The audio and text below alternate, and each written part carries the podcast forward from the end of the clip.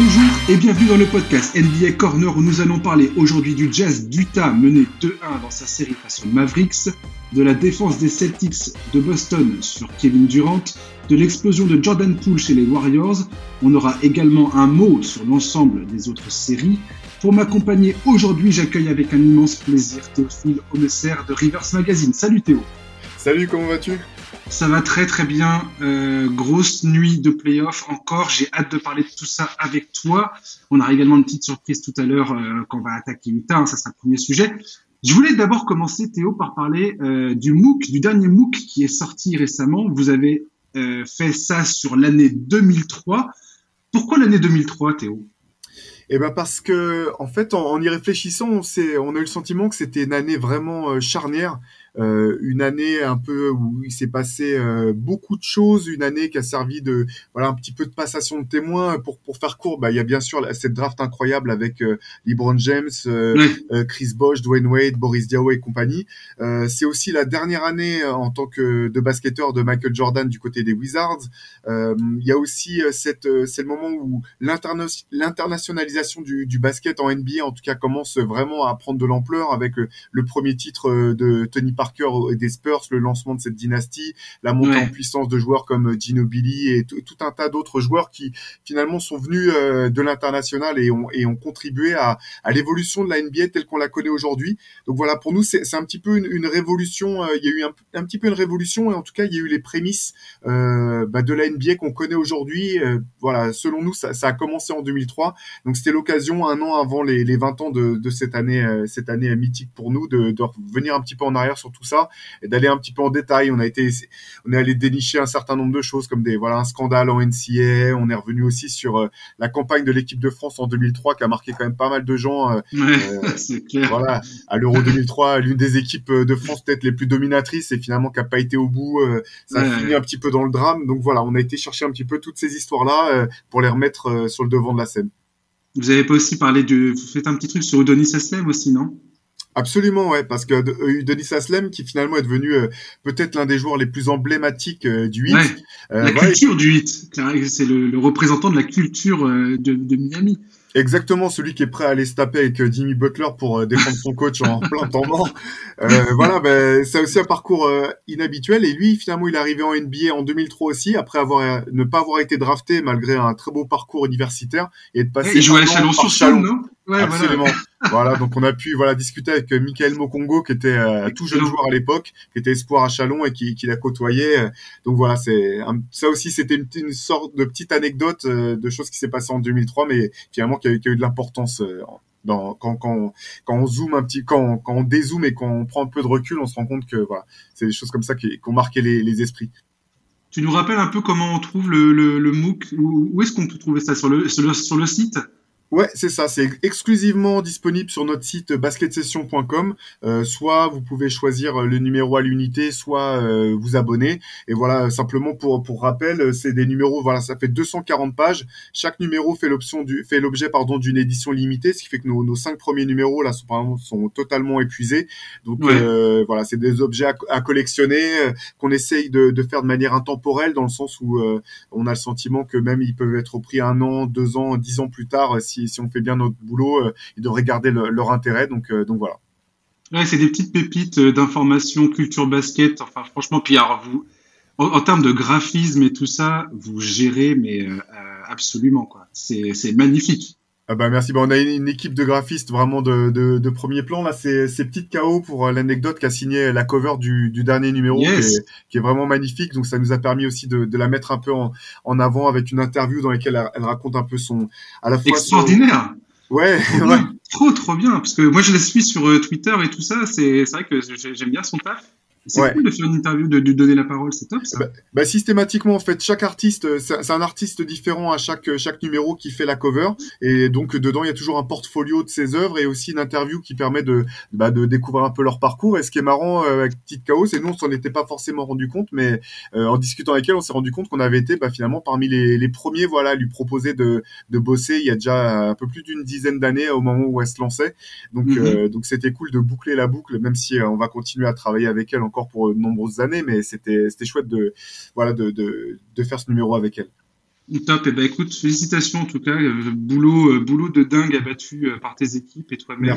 franchement, chapeau les gars. C'est toujours un plaisir de, de vous lire. Merci beaucoup. Allez, on va attaquer les playoffs, c'est parti. On va commencer par parler de la défaite d'Utah à domicile euh, dans la nuit dernière, là, face, face aux Dallas Mavericks. Les voilà menés 2-1. Euh, Théo, j'ai convié Guillaume du compte euh, Twitter français du club d'Utah à venir avec nous parler de tout ça. Guillaume, bonjour. Bonjour à vous deux, merci pour l'invitation. Bah, de rien. Alors Guillaume, est-ce que euh, tu peux déjà nous donner ta première impression après les trois premiers matchs euh, d'Utah? Je voulais savoir un petit peu dans quel état d'esprit tu étais. Euh, maintenant, enfin, là vous vous êtes mené, euh, malgré le fait que vous aviez récupéré l'avantage du terrain à Dallas, et, et vous voilà mené 2-1. Comment, comment tu te places là tout de suite? Mais là, euh, tout de suite, actuellement, j'ai quand même assez honte de cette équipe et de ce qu'elle peut, euh, de ce qu'elle peut montrer sur le terrain quand même face à, à des Mavs qui, on le rappelle, sont quand même sans Luka Doncic. Ouais. Donc, euh, donc ouais, assez, assez étonné de voir si peu d'envie dans ce que peuvent proposer les joueurs du Jazz. Et, et, ça commence déjà à réfléchir à l'après-playoff et une possible explosion de, de tout ce groupe-là. Ouais, c'est assez dingue. J'ai même l'impression, euh, Guillaume, tu m'arrêtes si je dis une connerie, mais j'ai même l'impression que très rapidement, euh, dès le début de ces playoffs, c'était déjà une conversation limite qui était en train de se passer dans le style. Si Utah ne n'arrive pas à performer pendant ces playoffs, c'est clairement la fin de la fin de ce groupe. Et j'ai l'impression que ça s'est un peu planté comme un nuage au-dessus de la tête de, ce club. Alors, c ça date pas d'hier, hein, tous, ces, tous ces questionnements. Déjà, L'an passé, euh, la saison passée, la, défaite face aux Clippers, qui était privée de Kawhi, euh, sur la fin de la série, ça avait déjà été quand même un choc euh, pour tout le monde et, je suppose pour toi aussi. Enfin, du, moins, ça, ça, ça, soulevait quelques, quelques questions, ça pointait du doigt plusieurs problèmes. Et là, on voit qu'il n'y a, a, pas grand-chose qui est réglé, en fait. Ouais, c'est exactement ça. Ben, comme tu le dis, depuis le début de la saison, globalement, on sait que si ça n'atteint pas euh, au minimum la finale de conférence, ce qui, était euh, l'objectif de base, ça allait sans doute exploser. Et euh, ça remonte, ce groupe maintenant, ça fait, bon, à peu près, parce que certains sont arrivés, certains sont partis, mais on garde quand même à peu près la même base depuis 4-5 mm. ans. Il y a eu une double élimination face aux Rockets où le Jazz n'a absolument rien montré face à du small ball vraiment, vraiment classique à l'époque. Il y a eu l'élimination dans la bulle euh, contre Denver où le Jazz menait quand même 3-1. Il y a eu l'année dernière l'élimination contre les Clippers où le Jazz menait 2-0 et les Clippers parviennent à s'imposer 4-2 alors que Kawhi se blesse sur les 2-3 derniers matchs, je ne sais plus exactement. je crois que c'est euh, avant le Game 6, euh, un truc comme ça. Ouais, voilà, ça doit être ça. Ça fait beaucoup pour une seule, un seul groupe qui n'a pas changé, toujours le même coach, la même base Mitchell Gobert. Donc, mm. euh, donc ça fait vraiment beaucoup et euh, on voyait vraiment cette saison un peu comme une, euh, comme une dernière chance pour eux. L'année dernière, il y avait une énorme saison régulière. Il y avait eu quand même quelques soucis de blessures de playoff. On s'est dit, bon, on avait vu déjà les mêmes soucis qu'on peut voir cette année.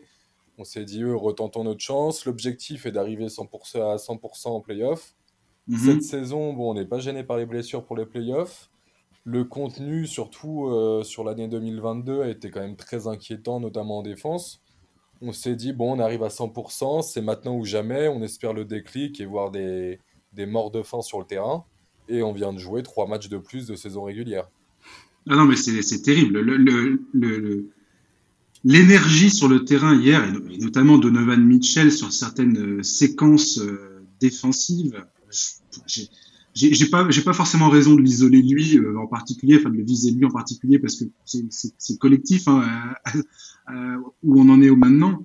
Mais franchement ça fait un peu peur. Théo toi tu tu t'attendais quoi du jazz avant le début de ces playoffs et qu'est-ce que tu qu'est-ce que tu constates là après trois matchs?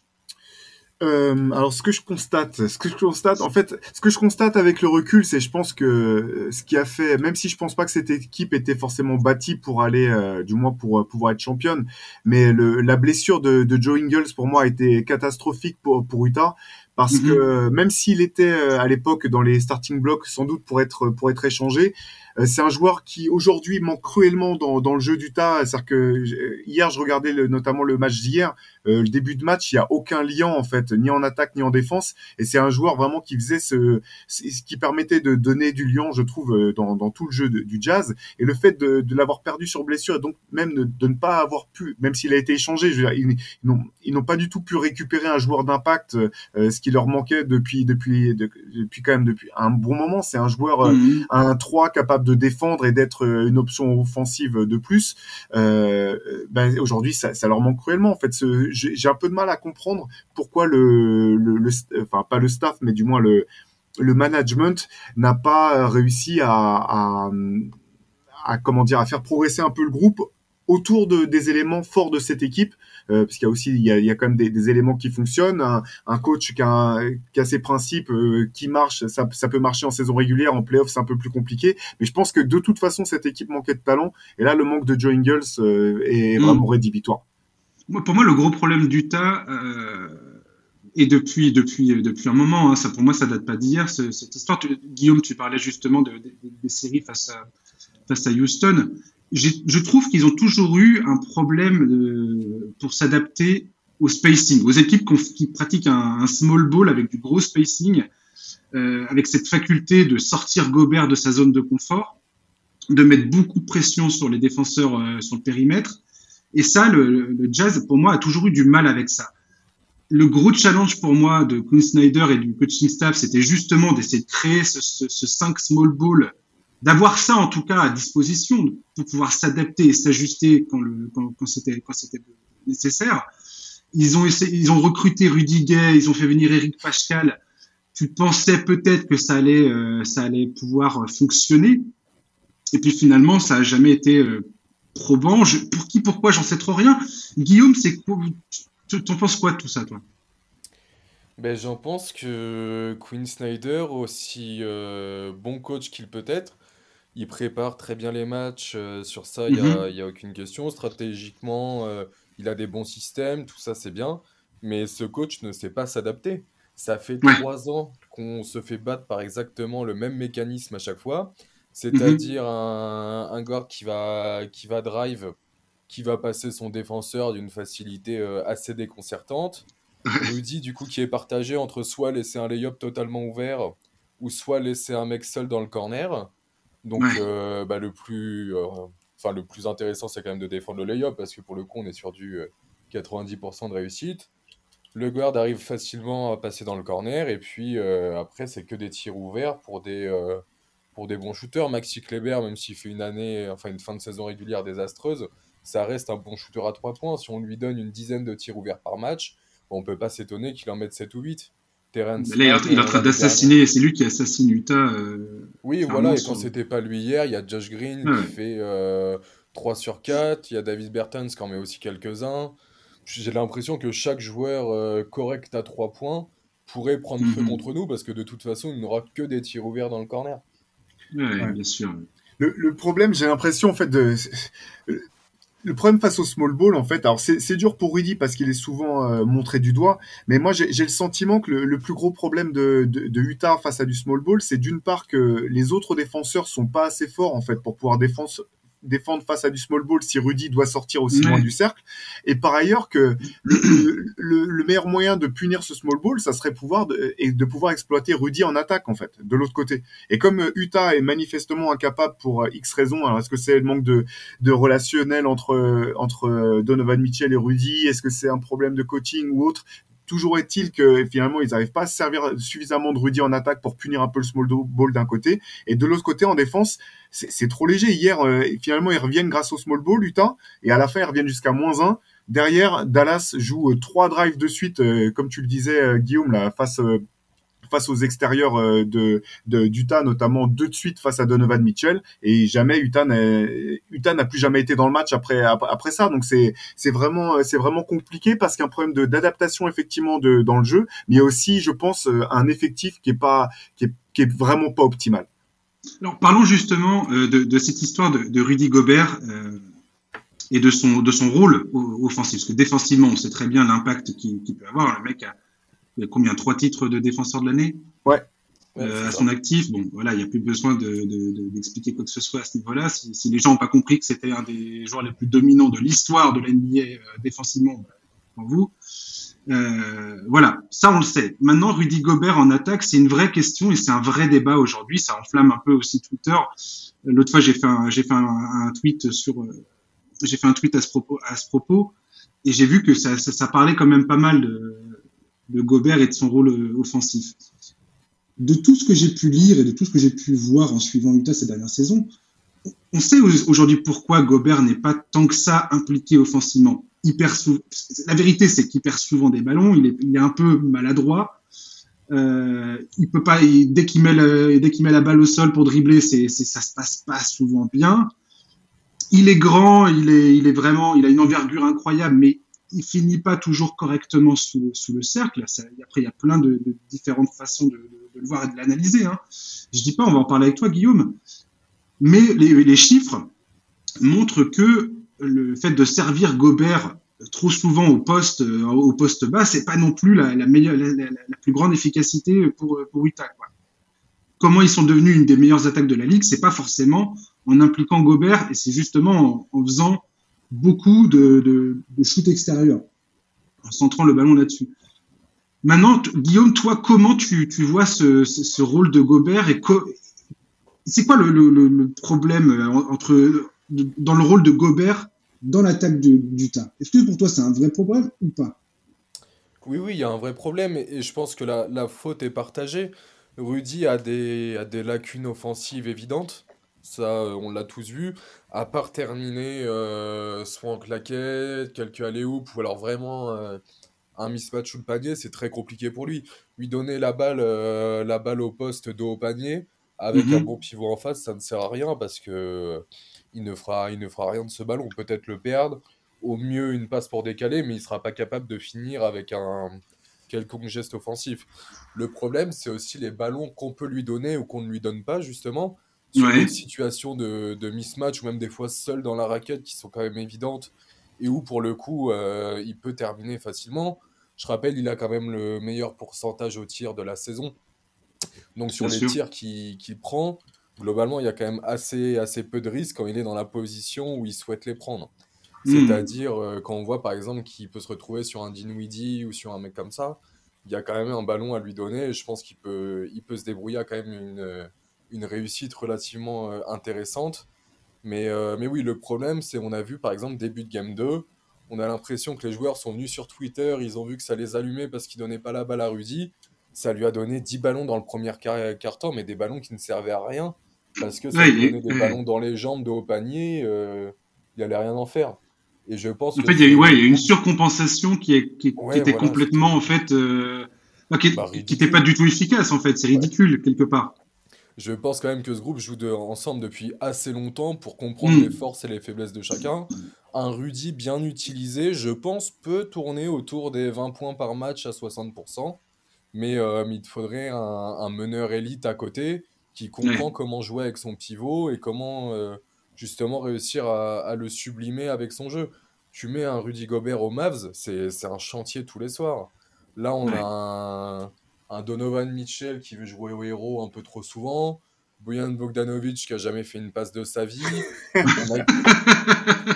ni, défendu. Euh, ni défendu. c'est un plomb.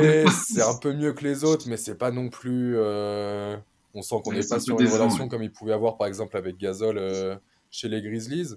Mhm. Donc, donc oui, il a ses lacunes, mais je pense aussi que c'est le système est quand même pas vraiment fait pour lui dans, dans cette équipe du Jazz. Oui. Vas-y Théo, tu voulais dire quelque chose par rapport à ouais, ça? Non, j'allais dire, il y, a, plusieurs choses, je suis d'accord avec l'essentiel de ce que tu dis, hein, Guillaume, ça me, ça me, semble très juste. Pour Mike Conley, en fait, j'ai le sentiment que le problème, c'est que c'est trop, c'est trop tard, en fait. Conley, euh, ça reste un bon joueur, mais si c'était le joueur de, de Memphis, notamment, euh, par exemple, ça serait vraiment différent parce que défensivement et offensivement, il a vraiment beaucoup baissé de pied et je pense que c'est ça qui, qui, voilà, qui, qui fait que ça, n'a pas propulsé les résultats du Jazz comme on aurait pu espérer que ce, ce soit le cas. Euh, pour le cas de, de, de, Rudy, je partage ce que tu dis. De toute façon, donner la balle dans, dans, la, dans le, basket moderne et notamment NBA, donner la balle à un intérieur de panier, à moins d'avoir euh Joel Embiid ou Nikola Jokic, quasiment. Mhm. On sait que c'est pas c'est pas c'est pas rentable dans le jeu. Par contre, vu la mobilité de Rudy, euh, vu même son comment dire son euh, quand, quand je vois son euh, ses pourcentages de réussite au lancer franc, je me dis qu'il n'y a pas de raison que ça puisse pas être un un, un shooter fiable du poste haut. C'est sur ce, ce, genre de choses en fait où je me dis qu'il y a une partie qui me semble sous sous sous utilisée dans dans le potentiel de Rudy. le connaissant aussi à quel point, sachant à quel point le, le, le mec est un travailleur acharné euh, je veux dire, euh, c'est un mec dont on a tout le temps douté du potentiel depuis qu'il était arrivé à Cholet jusqu'à maintenant. On n'a pas arrêté de lui dire, de toute façon, euh, là c'est ton, c'est, c'est le plafond pour toi, tu iras pas plus haut. et finalement, qui a toujours réussi à percer ce plafond pour grimper.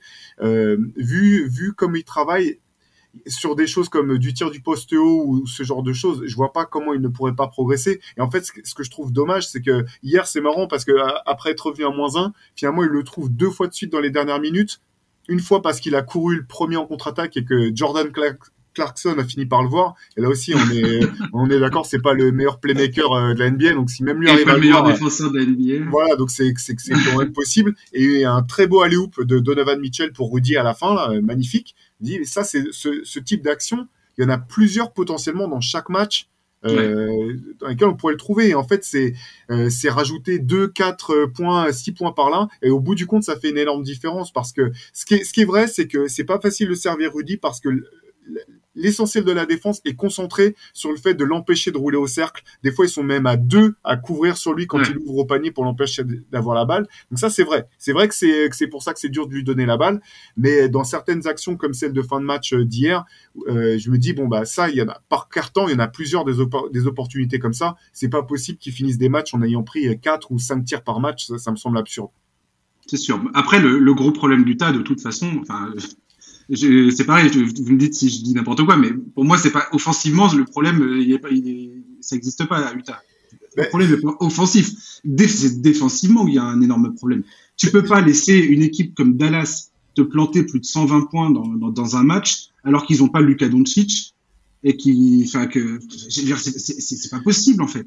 En fait, c'est ce qui est compliqué pour moi, c'est les deux combinés, parce que effectivement, défensivement, c'est pas possible, mais en même temps, offensivement, euh, cette équipe, au bout du compte, cette équipe du me fait beaucoup penser à l'équipe des Hawks du milieu des années 2010, avec euh, Budenholzer comme coach, avec euh, Ford et compagnie qui avait fini même mm-hmm. premier de la conférence Est, des équipes qui comptent qui ont beaucoup besoin de la réussite à trois points en saison régulière, donc ça marche en, en saison régulière. Mais en playoff, avec les ajustements, on sait que ces tirs à trois points sont bien plus compliqués, qu'on a, même si la balle vit toujours aussi bien, il y a toujours, les décalages sont moins francs, etc. Donc l'adresse chute systématiquement. Et derrière, si on n'a pas une défense élite, Exactement. Comme, comme était le cas des Warriors euh, des grandes années, c'est avant tout parce que leur défense était au-dessus du niveau. C'est ça qui leur a permis vraiment de voilà d'asseoir en plus ensuite euh, leur jeu offensif. Et ben je pense qu'il y a trop de limites. Et là quand on regarde effectivement cette équipe euh, du Jazz, à part Donovan Mitchell qui peut se créer son tir, mais euh, qui finalement quand il joue, il joue avant tout et quasi uniquement pour se créer son tir.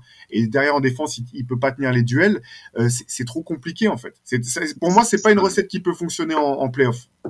Ouais, complètement. Justement, on va, on va terminer ce, ce, ce, ce segment sur Utah Guillaume, je voudrais te, poser la question concernant la relation entre Rudy Gobert et Donovan Mitchell.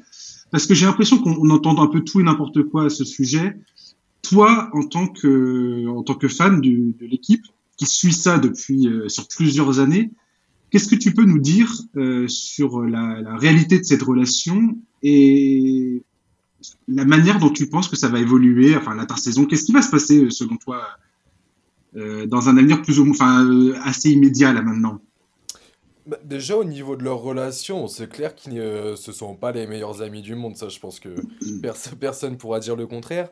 Après, c'est deux, deux professionnels, deux personnes qui ont envie de gagner, deux personnes avec leur caractère quand même assez, euh, assez fort d'un côté comme de l'autre, mais ils savent se comporter comme des professionnels. On a déjà vu des duos, je pense par exemple à Kobe et Shaq, qui ne s'entendaient pas forcément non plus sur le terrain et ça pouvait quand même bien marcher. Donc même sans être amis, je suis pas sûr que c'est parce qu'ils font pas des Warzone ensemble le soir que Mitchell va pas lui donner le ballon euh, pendant le match. Là, c'est vraiment des problèmes de vision de jeu, de schéma de jeu, de, de, tout ce qu'on hmm. veut. Mais je suis pas sûr que la relation soit vraiment un problème. Forcément, quand on a des, un groupe très soudé, très ami, c'est forcément mieux pour le collectif. et on voit qu'on a quand même quelques soucis de collectif, mais je suis pas sûr que leur relation soit au centre, au centre des soucis du jazz.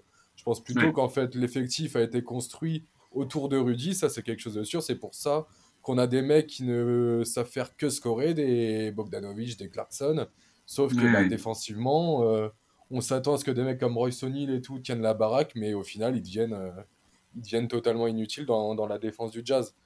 Et, euh, c'est, je pense, qui va, ce qui va mener, pour répondre à ta deuxième question, à l'explosion du groupe cet été si une pro, enfin, ce qui commence à ressembler quand même à une probable élimination contre les Mavs sur, euh, sur ce qu'on voit, ou si par miracle ça passe, euh, je donne pas cher de notre peau contre les Suns, même si Booker, on, a encore, encore, quelques doutes sur sa santé, mais euh, contre les Suns, ça peut devenir quand même une vraie, une vraie boucherie.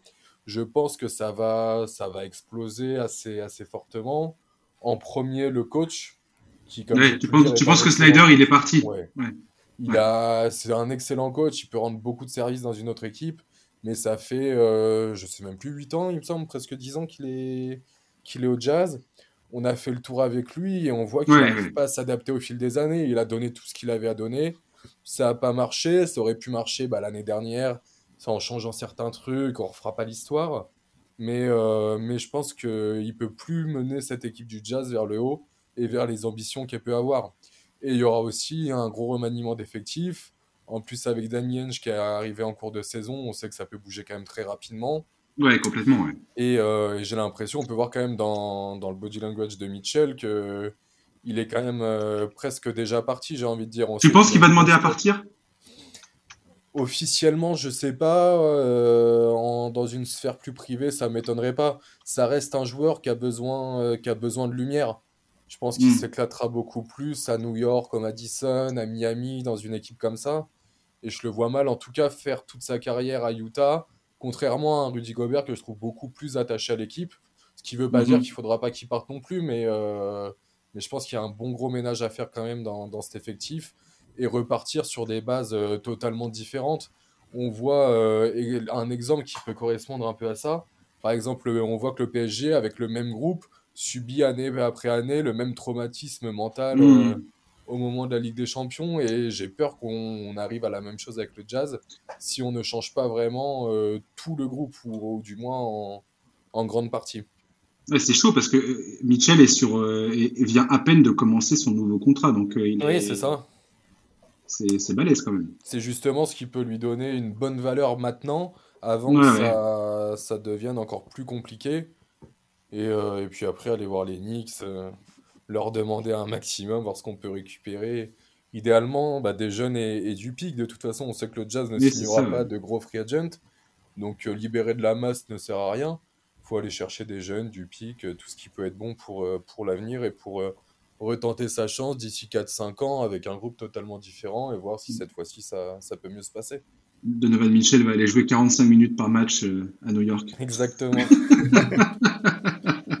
ok, merci beaucoup Guillaume de nous avoir accompagnés sur, ce, sur, cette partie Utah.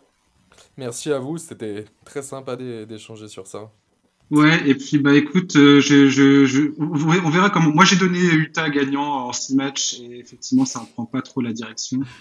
Surtout si Luka Doncic revient au game 4. Euh, j'ai même l'impression que Dallas peut se permettre de ne pas le faire revenir immédiatement. Complètement. Ouais, même le faire attendre encore un peu la série peut prendre un autre tournant avec le retour de Luka Doncic. Ça peut paraître assez fou euh, de dire ça comme ça, mais c'est pas un problème de talent que le Jazz a. Donc on sait pas. Euh, ça peut déjà donner plus d'espace en défense. Et, euh, offensivement, bah, vu que le jeu va plus se concentrer sur lui, il y aura moins besoin des autres joueurs. Ça peut être plus correspondant, on sait pas il, y a eu, quand même du mieux sur la seconde mi-temps hier. Il y a eu quelques trucs qui ont été tentés. Il a tenté un small ball en playoff, c'était euh, ouais, jamais vu depuis 3 ans. c'est clair. Donc, euh, donc ouais, j'ai l'impression que cette deuxième mi-temps euh, d'hier me redonne un minimum d'espoir. Et on sait qu'avec ce jazz, il n'y a rien de pire que l'espoir, mais bon. on va quand même continuer, euh, continuer d'y croire. On va, on va éviter d'être trop résigné, voir, voir ce qui peut se passer sur la suite de cette série. Il n'y a que deux 1 Yes, tout à fait, ouais, carrément, il n'y a que deux 1 tout à fait. Et puis bah, j'invite mes auditeurs à aller suivre euh, ton compte. Euh, voilà, c'est quoi le compte Twitter déjà de, Utah Utah Jazz France. Utah Jazz France, voilà. Et donc, euh, bah, allez suivre ça parce qu'en plus vous êtes vous êtes drôle, c'est la bonne ambiance sur votre compte. Enfin, moi j'aime bien j'aime bien vous suivre. Vous faites partie des, des comptes FR qui, qui sont bien bien fun à regarder et à suivre. Merci beaucoup, c'est gentil. À bientôt, Guillaume. À plaisir. bientôt, salut. Salut. Euh, Théo, nous, on, poursuit notre aventure euh, de playoff. On va parler immédiatement de Kevin Durant face aux Celtics de Boston. Euh, bon, c'est un peu un peu résumé, c'est les Nets hein, face aux Celtics, bien évidemment. Mais alors, KD, il est dans une, il est dans un état, dans un état assez lamentable. Euh, des pertes de balles en veux-tu, en voilà, une panne d'adresse catastrophique. On voit bien que le plan de Boston fonctionne à merveille. Euh, physiquement, ils sont en train de challenger Durant comme. Euh, on a vu ça un peu l'an dernier avec les Bucks. PJ Tucker qui lui rentrait dans l'art en permanence, ce qui ne l'empêchait pas forcément de faire des matchs de dingue. Ouais. Là, c'est la défense collective de Boston qui lui en met plein la tête. Euh, dès qu'il touche la balle, c'est un gars qui est au corps à corps, quelqu'un qui menace de venir faire pression. Dès qu'il bouge sur le terrain, regardez bien, il se fait toujours taper des coups d'épaule et enfin, il n'est jamais tranquille. Et ça finit par lui rentrer dans la tête. Euh, tu vois bien que il perd la balle euh, parfois tout seul. Hein.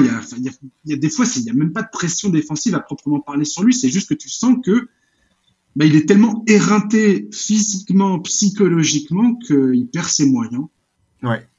Dans le game 1, Kyrie a été fabuleux. Ça a été presque suffisant. Il perd au buzzer sur un panier euh, magistral de Jason Tatum. sur un panier de Jason Tatum après une passe magistrale de Marcus Smart. Voilà, voilà la, juste, euh, la juste énonciation de ce qui s'est passé. Au Game 2, Bruce Brown, Goran Dragic ou même Seth Curry ont, ont largement contribué à l'effort collectif. Tu te dis, mais ça y est, tout le monde est au diapason, tout le monde est là, tout le monde est présent. Et les deux stars étaient pas, et ont pas répondu présent. Ni Durant ni Kyrie Irving ont réussi à régler la mire. Il n'y a pas assez de spacing, il n'y a pas assez de taille, il n'y a pas assez de défense. Euh, il y a trop d'isolation qui mène à rien. Qu'est-ce que tu, qu'est-ce que tu retiens des deux premiers matchs de Boston face aux Nets? Euh, bah moi je retiens, euh, oui, forcément d'abord cette défense qui est impressionnante. Hein, de toute façon, euh, sur la deuxième partie de la saison déjà, c'était euh, c'était une montée en puissance régulière. Et là, j'avoue que moi j'avais jamais vu Kevin Durant en playoff avoir autant de mal, avoir autant de mal. Même les tirs qu'il met, euh, c'est des tirs qui sont extrêmement durs. Même les, les, les paniers qu'il met, c'est aussi dingue qu'il c'est même dingue qu'il arrive à les, à les mettre et parfois même à les prendre. Euh, par exemple, là, sur les deux premiers matchs, euh, Jason Tatum le contre deux fois sur son jump shoot. Je crois que j'ai même pas souvenir d'avoir vu euh, KD déjà se faire contrer sur, sur son jump shoot. C'est dire à quel point, à quel point la défense de, de Boston est efficace. C'est une espèce d'amibe, en fait. J'ai l'impression comme un organisme vivant. Euh, ils envoient un mhm. joueur, deux joueurs, on vient couper sa ligne de sa ligne de, de drive, et dans le même temps, les, les, les aides se, se, mettent en place euh, systématiquement euh, avec une, vraie, une vraie qualité. Enfin, c'est c'est impressionnant. Ce qui est l'avantage, ce qui avantage finalement, je pense, Boston là-dedans, c'est qu'ils savent que euh, Kyrie Irving et euh, Kevin Durant euh, sont euh, voilà des, des, scoreurs incroyables parmi les meilleurs joueurs de, de, la ligue pour KD en tout cas à coup sûr. Mais c'est vrai que c'est pas vraiment des, c'est pas des créateurs naturels. Ce qui veut dire que tu peux te concentrer sur le, ah, faut mettre des guillemets hein, quand je dis, tu peux te concentrer uniquement sur le fait d'essayer de les, les stopper ou du moins de les ralentir, mais tu sais qu'ils vont pas, ils vont pas finalement chercher à impliquer les autres euh, s'ils voient qu'ils peuvent pas tirer en fait. Et euh, c'est une équipe aussi qui est pas forcément euh, en l'état euh, apte à, à, à, réagir à ça. Et donc, bah, je, je, commencerai par la, par, par, la défense de Boston, parce que tu me demandais ce qui m'a marqué. Ce qui m'a marqué aussi, c'est quand même offensivement à l'inverse, Boston, je trouve que c'est vraiment dur sur sur attaque placée. dans le match 2, finalement, ils reviennent parce qu'ils ont finalement leur défense leur donne des occasions de courir et d'avoir des épailles en transition. Sur attaque placée, c'est vraiment compliqué. Ça manque de lion là, là aussi euh, on sent que c'est euh, un peu alors c'est pas c'est là pour le coup les mecs s'entendent ils se connaissent mais on sent qu'il n'y a pas une euh, je sais pas une espèce de de ouais de, lien offensif qui font que les actions s'enchaînent les unes après les autres.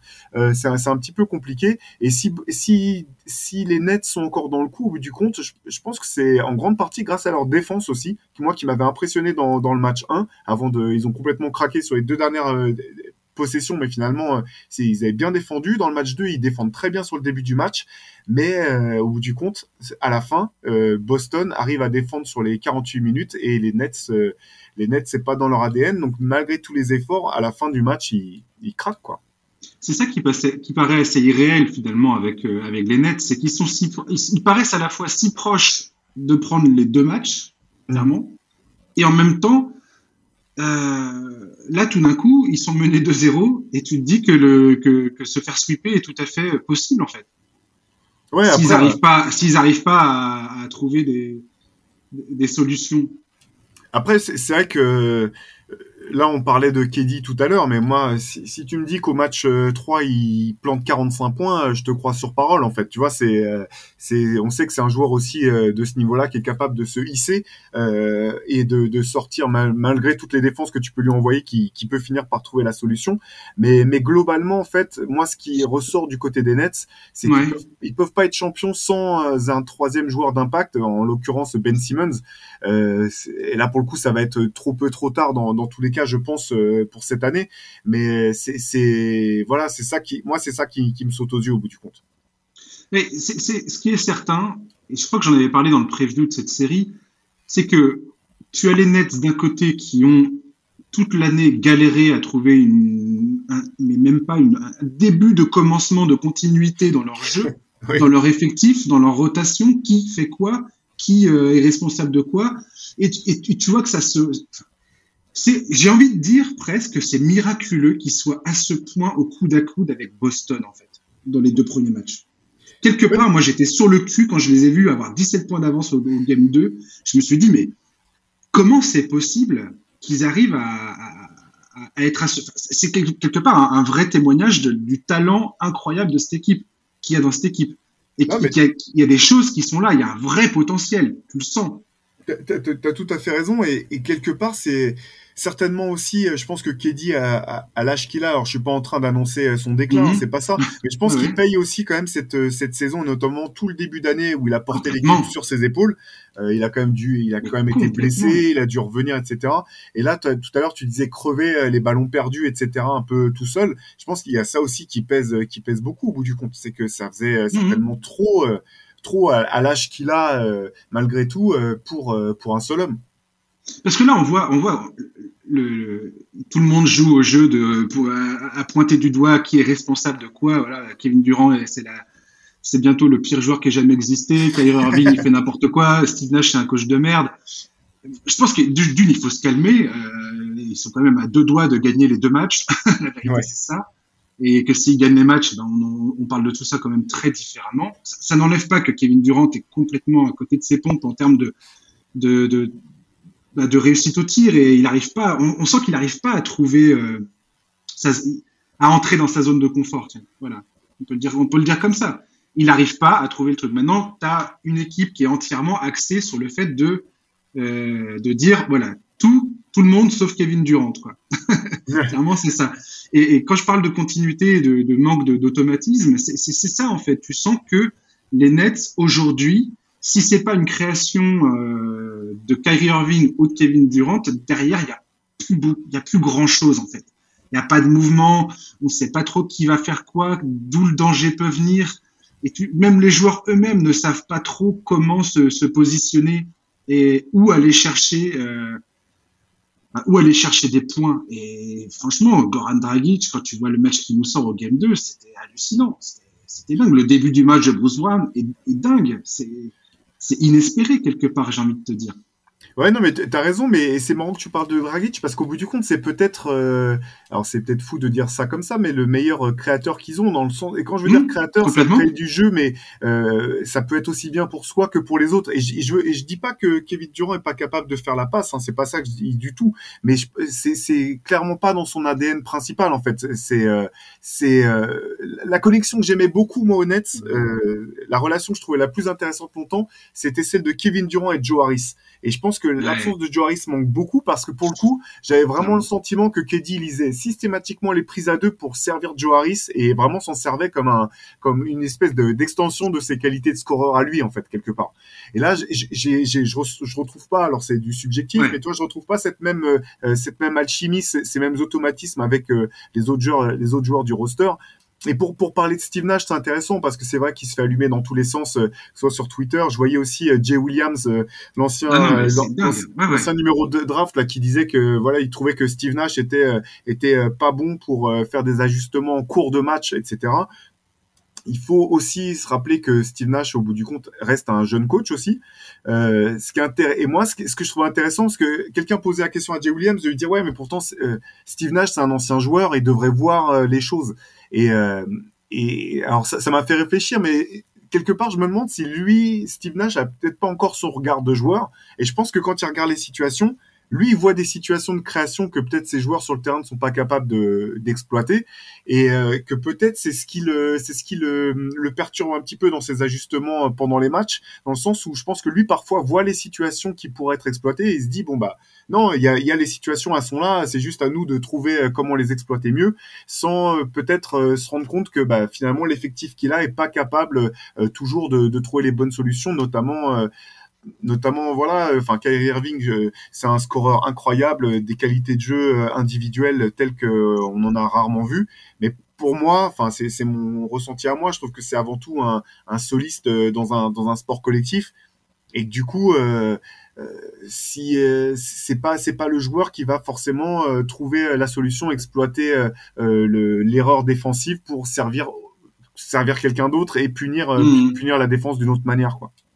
Mais tu vois, c'est là où moi je suis un, un, je serais bien incapable de, de, de critiquer Steve Nash aujourd'hui pour la simple et bonne raison de ce que je viens de dire juste avant, c'est que tu peux pas critiquer un coach à partir du moment où il n'a pas du tout pu travailler avec son groupe. Hmm le, gars n'a jamais eu l'effectif qu'il a en, ce moment pour débuter ses playoffs. Il ne l'a quasiment jamais eu cette saison sur le terrain. C'est impossible de créer quoi que ce soit. Tu peux pas créer du jeu. Bah, je faut arrêter le délire quand même.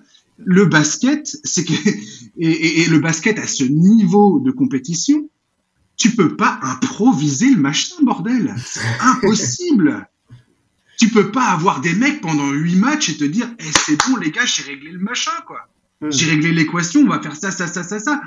Tout ce qu'il peut faire éventuellement, c'est de la survie. C'est des ajustements de survie. Et tu te dis, bon, bah, on va, on va essayer ça, ça, ça et ça. Allons-y, on verra ce que ça donne.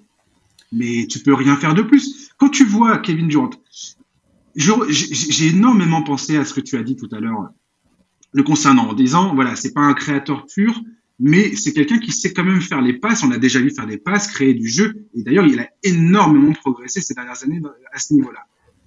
Quand tu vois Durant, moi, quand je regardais le match, euh, le Game 2, là, et j'ai re-regardé certaines portions du match, des fois, je m'arrachais les cheveux et je me disais, mais il voit pas la passe là, il voit pas, il voit pas Kyrie Irving, il voit pas que le défenseur est sorti, sur lui et que tu as Kyrie Irving tout seul. Il voit pas que l'aide est arrivée et qu'il y a tel ou tel joueur qui est tout seul.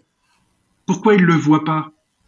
Tu te dis, mais est-ce que c'est parce que Kevin Durant est nul et aveugle ou c'est parce que justement, aujourd'hui, comme il n'y a pas d'automatisme, comme il n'y a pas de,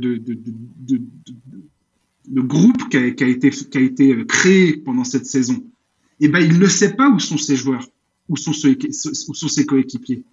Il est incapable de le savoir parce qu'il n'y a, pas, a pas eu cette, cette expérience commune pendant la saison. En tout cas, moi, ça, c'est mon avis personnel. Et, et quand tu t'as pas ça, bah, tu, tu finis par donner l'impression que tu forces, que tu forces, que tu forces, que tu forces et que tu cherches. Et effectivement, Kevin Durant, c'est pas LeBron James. Euh, LeBron James, il a une capacité euh, surhumaine de voir euh, et de savoir qui est ouvert à n'importe quel moment. C'est un créateur de génie. Mais personne ne personne n'est LeBron James. C'est même, son talent, c'est même son talent euh, premier quelque part. C'est devenu un scoreur d'exception. Son talent premier, ça a toujours été ça quand même. À l'inverse de KD. Voilà, et tu peux pas euh, demander à un joueur comme, euh, comme Kevin Durant de, de développer cette, cette, cette surcapacité qui, qui, qui, qui, est, qui est voilà, qui est propre à un mec comme LeBron James. Ouais. Kevin Durant, c'est un excellent joueur offensif. Maintenant, voilà, c'est très compliqué et forcément, s'il n'arrive pas à, régler le tir, s'il n'arrive pas à trouver, à trouver sa zone de confort, il va se faire allumer et je trouve ça un peu injuste. Ouais, non, mais je, partage, je partage tout à fait ton avis. C'est d'autant plus criant quand, quand on euh, compare avec euh, Boston, parce que pour revenir au, match 1, euh, Boston a complètement craqué en se laissant remonter au score par, par, Brooklyn. Mhm. Comme je te disais tout à l'heure, je trouve que ça manque de liant, mais en même temps, les mecs sont ensemble depuis tellement longtemps, ont traversé tellement de choses sur le terrain, dans les vestiaires, etc., que finalement, tu vois, dans, dans ce match 1, j'ai trouvé qu'ils avaient d'une part trouvé les ressources pour pour refuser de perdre dans un premier temps, rester soudé en se disant bah non on, va y aller. Et la dernière action du match 1, moi je la trouve vraiment, euh, je la trouve exemplaire parce qu'au bout du compte, t'as trois joueurs, au moins trois joueurs qui ont fait euh, le choix parfait. T'as Jalen Brown qui aurait très bien pu prendre le tir euh, face à deux défenseurs, qui finalement voit qu'il n'y a pas de tir totalement ouvert fait une passe à Marcus Smart qui lui aussi aurait pu forcer l'action parce que le chrono euh, commençait sérieusement à défiler et qui finalement trouve Jason Tatum qui arrive dans un comme un bolide dans l'axe panier panier et réussissent voilà après faut réussir le tir hein, le tir euh, qui est pas facile du tout. Mais mais j'ai trouvé que c'était euh, cette action là elle était symbolique parce qu'en fait on voyait que les Celtics se sont fait confiance mutuellement et c'est ça qui leur a permis de prendre ce, ce, match. Et la confiance, on le sait, ça se gagne. Ça se gagne dans le sens où c'est l'expérience du vécu collectif qui permet voilà de bah, se comprendre sans même se regarder ou de se faire confiance euh, les uns aux autres et, et tu vois c'est là que je te rejoins c'est tout ce qui manque au net euh, manifestement euh, manifestement mm. Orford, faire revenir à Orford, qui était euh, qui était parti se perdre au Thunder euh, par le jeu par le par le jeu des transferts et des et des gens je veux plus de ce mec là. Récupérer à Orford qui connaît euh, Marcus Smart, Tatum, Jalen Brown. Récupérer Daniel Tice après qu'il est après son passage aux Rockets. Grant Williams, c'est un mec qui a été biberonné à la maison à la maison. Mm. Tous ces gars-là se connaissent tous ces gars-là répètent encore et encore les mêmes schémas, les mêmes systèmes depuis des années et des années et des années. Ce que j'ai toujours dit concernant les Celtics, c'est malgré la relative jeunesse, le fait qu'ils soient jeunes, Tatum, Jalen Brown, même Marcus Smart, ça, va, tous ces trois mecs-là sont relativement jeunes. Mais ils ont déjà une expérience de dingue en playoff. Ils, ils, ont déjà traversé, ils ont déjà vécu plusieurs baptêmes du feu euh, face aux Cavs de, de LeBron, euh, les désillusions, les défaites, euh, les défaites où tu dois, tu dois te dire mais merde, tu dois te dans la glace et te dire bon, qu'est-ce que je fais que là c'est c'est la merde quoi. Ouais. Et, et, tu et tu sens ça, et tu sens ça dans ce groupe. Et, et les Nets, bah voilà, t'as Dragic qui a, qui, a, qui a, de la bouteille, t'as Kevin Durant et Kyrie Irving qui ont, qui ont, vécu des finales NBA, qui ont remporté des titres NBA. Mais le, le, le groupe il n'est pas là, il n'y a pas d'identité encore. C'est sûr. Ouais, c'est puis c'est une équipe. Euh, enfin, euh, je sais pas. Faudrait faudrait regarder le nombre de line-up différents qu'a dû qu'a dû aligner euh, Steve Nash depuis le début de la saison entre Kyrie Irving qui pouvait pas jouer, James Harden en début d'année, après James Harden tradé, ensuite Dragic qui arrive. Au début de l'année, Blake Griffin jouait encore, maintenant il joue plus. Après c'était, enfin, Aldridge pareil. Aldridge pareil. Enfin, c'est il y a jamais eu jamais eu de continuité. Au bout du compte, c'est même dingue. Finalement, on pourrait se dire que c'est même dingue qu'ils aient réussi à sauver leur peau et qu'ils soient pas c'est si près de, de, pouvoir prendre ces, deux premiers matchs. Ce qui est mhm. euh, gros sentiment de gâchis quand même du côté de Brooklyn, parce que quand tu as Kevin Durant euh, à ce stade de sa carrière, tu peux pas te permettre de gâcher la moindre année. Euh, là, c'est quand même, enfin, la, série est loin d'être finie. Hein, mène, euh, Boston mène 2-0. Mais, euh, mais si jamais Brooklyn devait sortir, euh, que ce soit au premier ou au deuxième tour, ce serait quand même une année globalement gâchée, dans le sens où, ce que tu dis, jamais avoir pu avoir une équipe à plein régime tout au long de l'année et voir vraiment quel était son potentiel, c'est ouais, c'est compliqué, très très compliqué. Après, voilà, il faut, faut, reconnaître aussi le travail de Ime Udoka parce que Boston avait quand même commencé euh, dans la difficulté euh, ce début d'année. Euh, il y avait encore tout un tas de rumeurs qui sortaient. Est-ce qu'il faut garder Jason Tatum et Jalen Brown ensemble Est-ce que ça peut fonctionner? Enfin, des rumeurs que je comprenais pas trop personnellement, mais moi la question, elle était, la question était légitime dans le sens où Boston semblait aller nulle part avec ce, ce duo et que ça faisait un moment que ça dure et que et tu te dis bon moi, moi j'ai déjà eu cette discussion. Alors, t'étais pas là. Est-ce que tu dis, c'est une, décision absolument colossale en termes de, au niveau de la franchise.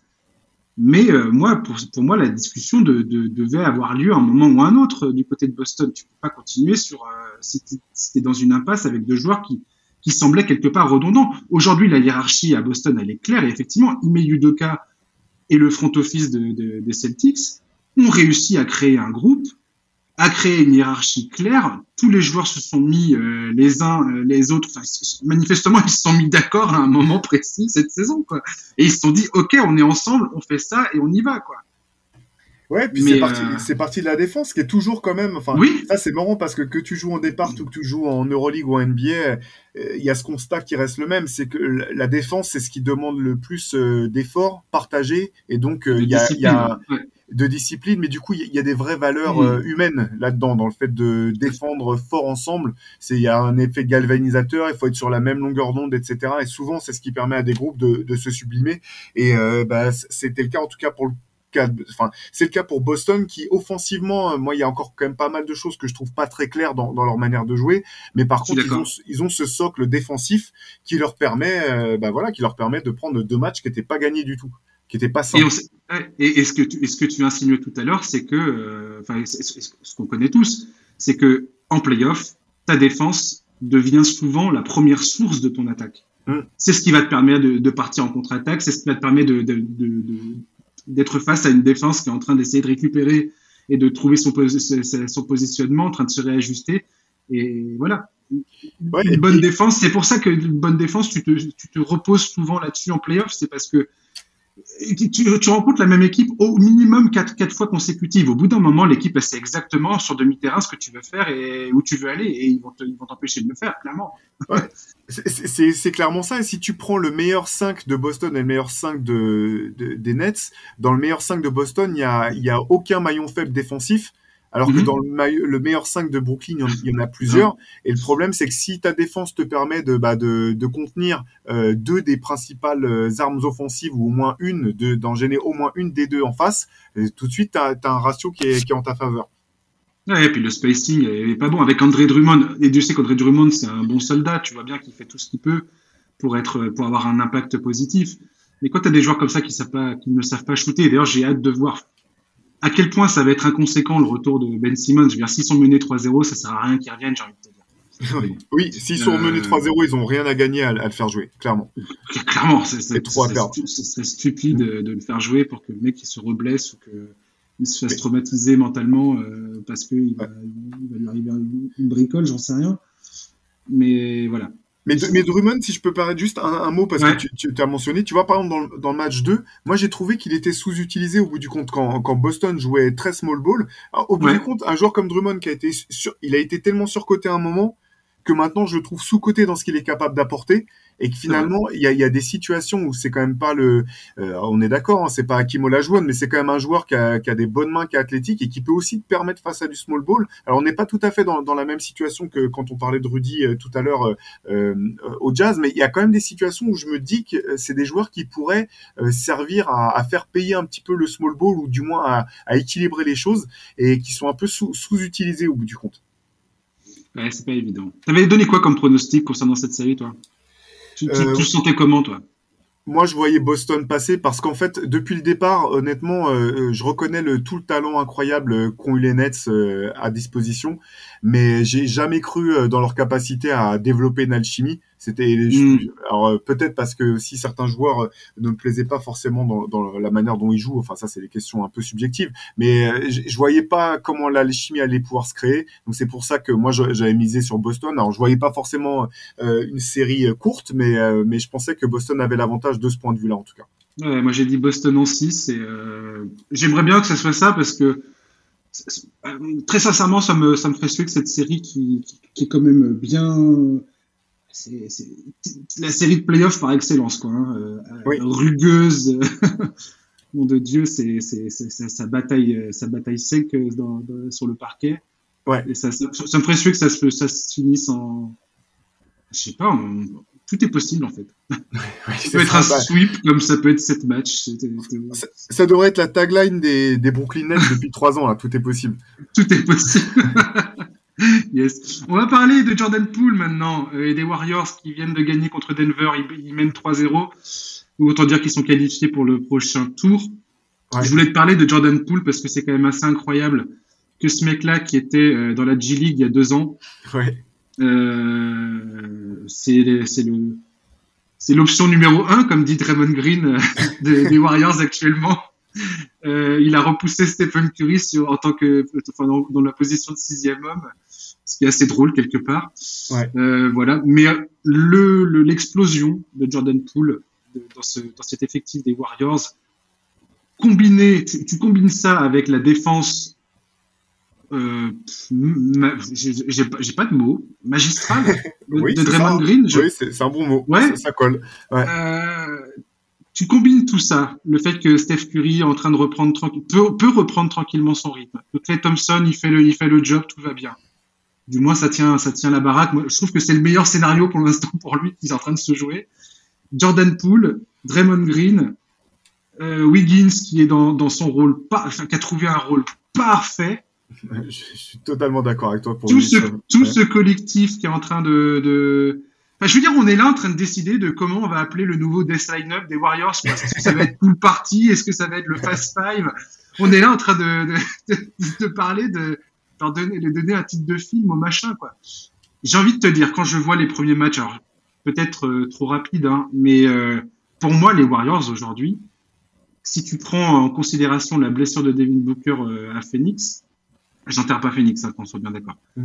Mais je suis en train de me dire que les Warriors, là, ils, sont en train de, de, potentiellement avoir la casquette de favori là, de la conférence Ouest.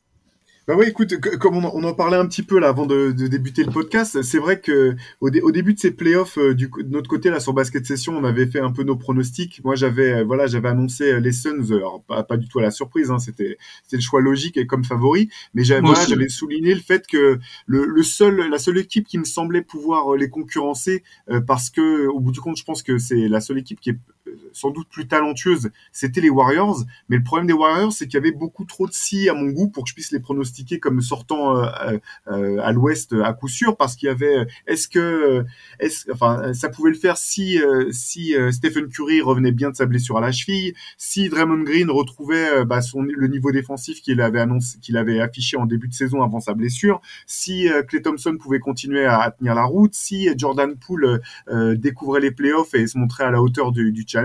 Et au bout du compte, bah, et t'as l'impression qu'ils ont coche, ils cochent toutes ces cases les unes après les autres, les Warriors, et qui sont. Et puis pas qu'un peu, quoi. Ah bah exactement et, du coup il devient... Poule, il est à 28 points de moyenne à plus de 60% au tir enfin je c'est c'est même plus les feux verts partout c'est c'est un feu d'artifice le machin ah bah de toute façon là sur ce début de playoff quand euh, quand les Warriors font jouer Poole, Clay euh, Thompson et Stephen Curry c'est simple euh, les quand, quand on regarde les, les stats avancées l'équipe adverse pourrait partir à la douche tout de suite parce que c'est c'est juste injouable en fait c'est injouable et, limite, j'ai envie de dire parce qu'on parlait des Nets avant. Alors c'est pas pour enterrer les Nets, mais c'est un peu euh, l'anti-Nets dans le sens où c'est c'est une équipe basée bien sûr sur le talent, mais sur la continuité, avec un état d'esprit qui est incroyable. Je veux dire, quelle équipe aujourd'hui pourrait dire que son double MVP est, ok pour sortir du banc euh, en tant que sixième homme, en, en, tant que sixième homme en revenant de blessure pour laisser euh, un mec qui était en G League deux ans avant dans le 5 majeur?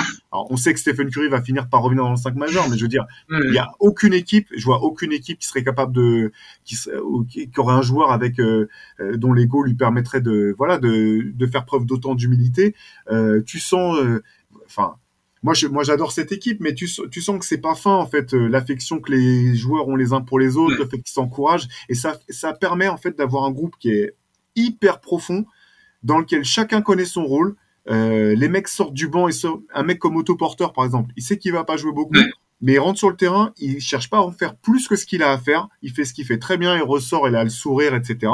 Et euh, c'est une équipe qui vit bien avec un coaching staff aussi. Euh, faut, faut le faut reconnaître à nouveau. Hein. Euh, là aussi, ils ont dû naviguer, trouver des solutions euh, entre après la blessure de Damon Green où c'était compliqué, avec Clay Thompson qui revenait. Au bout du compte, bah, ça fonctionne dans tous les sens. La défense, elle est incroyable. Offensivement, dès que ça prend feu, c'est c'est l'explosion. bref, ouais, les Warriors. Si tout ce que j'espère, c'est que Devin Booker pourra être revenu à temps de sa blessure et que qu'on aura droit à cette série Golden State euh, Phoenix avec euh, tous les joueurs euh, au, sommet de leur forme. Alors bien sûr, je dis pas que d'autres équipes n'auront pas des choses, des atouts à faire valoir, mais j'espère qu'on pourra voir cette, cette série en tout cas. parce qu'une demi-finale de conférence potentiellement, je dis ça comme ça, hein, je ne veux pas dénigrer le jazz dont on a parlé tout à l'heure, Mais admettons, tu as une équipe de Dallas à plein régime avec Doncic qui est, qui est frais et dispo face à une équipe des Suns qui est en train de toujours encaisser le départ de Booker. Ouais. Je dis pas, hein, euh, je pense que je sais pas, je pense que j'aurais du mal quoi qu'il arrive à, ne pas donner Phoenix favori dans, dans un duel comme celui-ci. Mais euh, bon. Et pourtant Dallas, moi j'avais, alors j'avais, c'était un petit peu provocateur en début d'année, euh, on avait fait nos pronostic pardon de, de tout début d'année, moi j'avais mis Dallas finaliste. Euh, bon un peu un peu pour la provoque, mais parce que finalement je me disais euh, euh, dans quelle série si, si, on part de l'adage qui veut que l'équipe qui passe c'est celle qui a le meilleur joueur sur le terrain, je me disais bon bah dans quelle série est-ce que Dallas n'aura pas le meilleur joueur sur le terrain, même face à une équipe des Suns, même si je, ne mhm. vois pas Dallas passer les Suns au complet, hein, on est d'accord. je pense que le mhm. niveau de jeu collectif est, est, trop trop impressionnant du côté des Suns. C'est toujours quand même voilà, ce serait pas impossible que enfin Dallas peut être si Dallas atteint le, deuxième tour des finales face aux Suns, ça peut être une vraie menace malgré tout. Hein. Ça, c'est, je, ne les écarte pas de la de, l'équation du tout. Moi, j'avais mis Warriors Nets en, finale NBA avec la victoire des Warriors. Moi, j'avais mis Bucks Bucks euh, Dallas de mémoire.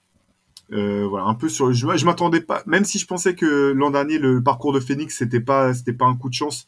Euh, je m'attendais à ce qu'il soit bon. J'avais pas anticipé euh, tous les mini progrès qu'ils ont fait, qui leur ont permis de devenir une équipe incroyable cette année et qui cette année, je pense que voilà, si tous les s'ils ont leur effectif au complet, ça sera vraiment compliqué de les sortir. Mais mais en tout cas, ça va être ça va être passionnant à suivre. Ouais, pour terminer sur les Warriors, il faut quand même pointer du doigt le fait que Draymond Green et le, et le joueur, un des joueurs les plus incroyables que j'ai jamais vu de ma vie. Euh, clairement, quoi. C'est quand même un gars qui mesure, je sais pas, 2m03, un truc comme ça, euh, même pas, euh, 2 mètres, 2 mètres 1, je sais plus, 2 mètres 1, je crois. Ça être dans ces eaux-là, ouais. ouais, ouais il est pas, il est pas grand. Il, a, il, a, il, a, des bras euh, absolument euh, énormes, que ça lui donne une envergure euh, impressionnante c'est quand même un mec qui est capable, que j'ai vu de, de, dans sa carrière défendre un contre un contre, contre Anthony Davis euh, au sommet de sa, forme. Là, il est en train de se taper Jokic comme, euh, comme en fait le fait, je vais pas rentrer dans, dans les détails. Tout ce que je dois, tout ce que j'ai à dire, c'est ça. Le fait que ce gars-là soit capable, à sa taille, de défendre en un contre un contre le meilleur joueur intérieur qui se trouve en face, permet à Golden State depuis toutes ces années de sortir, euh, de d'être un espèce de, de, enfin de, proposer un match-up qui est injouable pour les autres équipes. En fait, sans lui, sans lui, ça ne se passe pas. Et le fait qu'il soit capable de d'occuper ce poste 5 et de défendre magnifiquement sur, euh, sur n'importe quel intérieur qui se trouve face à lui, et qui plus est, le, le principal euh, créateur de jeu, c'est-à-dire que c'est lui qui, c'est la tour de contrôle, c'est clairement le mot qu'il faut, c'est la tour de contrôle de l'attaque euh, des Warriors. C'est incroyable. C'est juste un, je sais pas, c'est, j'ai jamais vu ça. J'ai jamais vu un joueur comme lui.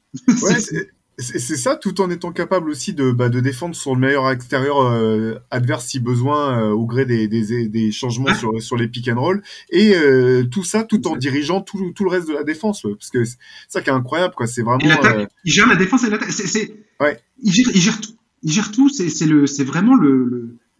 c'est le leader aussi émotionnel de, de, de cette équipe. C'est-à-dire que c'est lui qui c'est le cœur battant et vibrant de ce de ce club quoi. Ouais Ouais, joueur atypique, attachant. Moi, j'aime bien. Enfin, je sais qu'il peut être horripilant euh, pour certains. Euh, moi, je, ah moi je, suis quand même fan du fan du, du joueur. J'aime bien le bonhomme. Je préfère les joueurs qui, euh, qui disent ce qu'ils pensent, même si parfois ça peut les emmener un peu loin, plutôt que ceux qui sont dans le politiquement correct. Mais en tout cas, euh, son impact est impressionnant et j'étais pas sûr après sa blessure. Je, m'inquiétais un petit peu quand même sur sa capacité à pouvoir revenir en fin de saison euh, en étant euh, voilà au sommet de sa forme physique, mais quand il est dans cette forme-là, c'est très très compliqué quoi. C'est dingue. Et un jour, il faudra parler de ça. On va arrêter tout de suite sur les Warriors, mais il faudra parler aussi du, front office des Warriors. Parce qu'entre Jordan Poole, Kuminga, Moses Moody et James Wiseman qui sont dans les starting blocks pour prendre la relève derrière. Euh, je te dire, je sais pas comment ça va se passer, comment tout ça va évoluer, comment ils vont gérer les contrats et tout. Mais j'ai extrêmement hâte de voir comment ça va se passer, quoi. Mais oui, et puis ce que tu as, raison, ce que tu as dit James Wiseman, et aujourd'hui tu te dis, mais quelle équipe euh, pourrait se priver complètement d'un de son deuxième pick, enfin d'un mec qui a été deuxième pick à la draft et euh, vouloir être champion NBA euh, comme si le mec faisait même pas partie de l'équation, c'est juste incroyable quoi. Incroyable. On va passer en revue les 1, 2, 3, 4, 5 séries dont on n'a pas du tout parlé. On va faire quelques petits, très très rapides. Hein. Memphis, Minnesota. Memphis qui s'est imposé face à Minnesota hier soir alors qu'ils étaient menés euh, de la tête et des épaules euh, par les Wolves. On pensait tous que ça allait être une victoire facile. Ils se sont pris, je crois, un 21-0 les Wolves sans demander un seul temps mort. C'est ça. les a traités d'imbéciles. Euh, un mot sur cette série? Bah c'est, elle est franchement c'est une série qui est marrante hein, parce qu'il y a plein de forts en gueule et euh, ça joue euh, dur. Euh, c'est un peu des fois de la de la boucherie, comme le début du match 2 là qui a, qui, a, duré. Je crois le premier carton a duré pas loin de 45 minutes avec le nombre de fautes, de de, de vidéos, etc. Moi je mets j'aime beaucoup cette équipe de, de Memphis. J'ai zéro confiance dans la capacité de de Carl Anthony Towns à pouvoir porter son équipe dans une série de playoffs pour l'instant. Ouais. Donc euh, moi je vois je vois Memphis. Par contre euh, c'est intéressant, on voit aussi les limites un petit peu de cette équipe de Memphis qui galère quand même un petit peu euh, dans, dans son rendement. En tout cas c'est une série qui, qui vaut le qui vaut qui vaut le coup quoi. il se passe c'est feu d'artifice à tous les matchs. Suns Pelicans, c'est égalité un partout, ça joue ce soir, je crois, le prochain match. Ouais. Devin Booker est blessé. Il a entre deux et trois semaines d'absence potentiellement devant lui. Euh, les Pelicans, ils se sont bien, bien battus. J'étais très content de voir ça. Personnellement, j'en ai parlé dans le preview. Je suis ravi de, du niveau affiché par Brandon Ingram en playoff. Franchement, j'adore ce joueur et je suis parfaitement content de le voir jouer comme ça. Tu, tu, un mot sur cette série également? Euh, je pense, je pense quand même que Phoenix va, va passer parce que je pense que Phoenix a trop d'atouts et de, de qualité défensive pour euh, ne pas pouvoir euh, stopper euh, les Pélicans. Par contre, gros, gros coup dur quand même avec la, la blessure de, de Devin Booker. C'est plus pour la suite que ça peut être compliqué pour pour Phoenix. par contre, voilà, il faut pas, ils peuvent pas se permettre une autre blessure sur l'un de leurs joueurs majeurs. Ouais. Et les Pelicans, la défense des Pelicans, tu vois, en tant qu'équipe d'avenir si Zion Williamson un jour revient et est capable de jouer plus de 10 matchs consécutifs et de rester une saison, euh, enfin de jouer une saison enfin dans sa dans sa carrière, dans sa jeune carrière, ce que je lui souhaite. Euh, franchement, cette équipe a un vrai potentiel. Et je trouve que David Griffin, qui pareil, alors lui c'est pris euh, des, critiques dans tous les sens fut, fut, fut, un temps, il n'y a pas si longtemps que ça. Ouais. Bah, je trouve que l'effectif qu'il a construit autour d'Ingram et Zion a un sens, enfin, ça a beaucoup de sens tout ça. Et bravo, franchement, euh, je trouve qu'elle elle a beaucoup de promesses. Ouais, bah en tout cas, c'est oui, il y a du talent. Je suis moins sûr pour. Euh, il y a quand même pas mal de trucs euh, étranges autour de Griffin. Hein. Je, L'intersaison va être important du côté des, des Pélicans. Euh, à suivre, notamment en interne. Je pense quand même que s'ils veulent pouvoir s'assurer que Zion Williamson reste, euh, il va falloir que je serais pas étonné que Griffin dégage personnellement ou qu'il bouge, mais bon, à suivre, à suivre pour les Pélicans. Franchement, euh, quand, enfin, quand je vois le, comment ce, ce, cet effectif euh, joue, je, si Griffin se fait se fait acheter parce que Zion Williamson ça lui plaît pas ou je ne sais quoi, enfin je trouverais ça aberrant. Pourquoi pas euh, Miami, Atlanta, euh, les, les, Hawks. Est-ce est qu'on a, est-ce qu'on, à ton avis, on, est, on peut avoir un, un très young euh, game ou pas cette série, ou est-ce que ça va être fini en quatre cette histoire? Non, on peut avoir un très young game, mais par contre, je vois pas Miami sortir du tout. J'adore cette équipe. je suis fan. Jimmy Butler, un de mes joueurs préférés de, de toute la ligue. donc, non, non. Par contre, voilà, ce qui est sûr, c'est que Miami a montré que c'était pas le c'était pas euh, New York ou euh, Cleveland et que euh, Trey Young ferait pas ce qu'il veut comme il veut et en chambrant le public. Donc cette série, elle, est, elle est vraiment chouette à, chouette à suivre. Ouais, carrément. Et Miami, pareil, j'ai, faut, faut, faut, les suivre comme le lait sur le feu parce que une montée en puissance de Miami, ça peut les emmener loin jusqu'en finale NBA, je pense. en tout cas, ils font partie des sérieux prétendants. Quoi. Bucks, Bulls. est-ce que les Bucks ont fait preuve de trop de complaisance à ton avis? Et comment ils vont gérer la suite maintenant que Chris Middleton est potentiellement blessé pendant le reste, enfin sur le, reste de la série? Alors oui, je pense qu'ils ont fait un peu preuve de, complaisance, effectivement, euh, notamment enfin, au, match 1. Euh, mhm. Rien de rédhibitoire, à mon sens, euh, du moins jusqu'à la blessure de Chris Middleton. Ça, c'est vraiment gros, gros coup dur. Parce que même si c'est deux, trois semaines, Chicago, c'est quand même une équipe qui a, qui a du potentiel, qui a du, qui a du talent, qui l'a montré toute l'année. même si ils avaient mal terminé la saison. C'était dur de les voir. Pardon, tout le début d'année plutôt. Non, non. Tu t'as raison. Ouais, ouais. Non, mais la, fin de saison était tellement, tellement euh, calamiteuse que tu te dis, mais comment ils vont s'en sortir, quoi? Moi, franchement, j'avais du mal à y croire. J'avais l'impression qu'ils arrivaient vraiment au bout de course. Et là, sur, ce match 2, on a vu, euh, on a vu une équipe, euh, on a vu un groupe, vraiment un collectif. On sent que le travail de fond qui a été effectué tout, sur l'ensemble de la saison, comme tu le dis, et notamment au début de saison, les, bons résultats qui, qui, étaient là, tout ça, c'était pas, c'était pas, c'était pas un mirage en fait. Ouais, et puis on, voit aussi euh, bah, l'importance de, de Caruso hein, quand même dans cette équipe qui, est impressionnant. En fait, pour, pour les Bucks, j'ai l'impression que c'est un peu comme Phoenix. C'est des équipes qui auraient pu se dire bon bah de toute façon le premier tour ça va être tranquille. Euh, euh, l'important pour nous ça va être de monter en puissance au fil des playoffs et au bout du compte une blessure de chaque côté qui va quand même pas mal leur compliquer la, la tâche. Ouais, et vraiment hâte de voir comment comment ces deux clubs qui sont, enfin je veux dire qui sont les deux finalistes hein, et les Bucks sont, sont, sont champions en titre très intéressant de voir comment, comment des, des, clubs comme ça, qui, qui jouent clairement le, le titre, hein, ouais. Euh, réagissent euh, face à l'adversité et à la perte d'un joueur aussi important de, de, chaque côté, parce que Booker, euh, enfin, j'ai pas besoin d'expliquer de, d'expliquer son rôle, et Middleton euh, du côté des Bucks est très important parce que c'est un des rares joueurs qui est capable de vraiment se créer des shoots. Ouais. pour le coup, offensivement, c'est quand même un, un, joueur excessivement important dans, dans, en attaque et j'ai hâte de voir comment ça va se passer. Ouais. Philadelphie-Toronto, on termine là-dessus. Joel Embiid est clairement en train de marcher sur, euh, sur les Raptors. Ouais. Moi, je m'attendais pas trop à ça. En même temps, je suis pas forcément surpris. Euh, voilà, Scotty Barnes ne joue pas. Je dis pas que ça aurait changé quoi que ce soit. Hein. Philadelphie, tu les sens bien Ou est-ce bah, que c'est ou est-ce que c'est le duel face à Toronto qui qui a tendance un peu à magnifier la chose?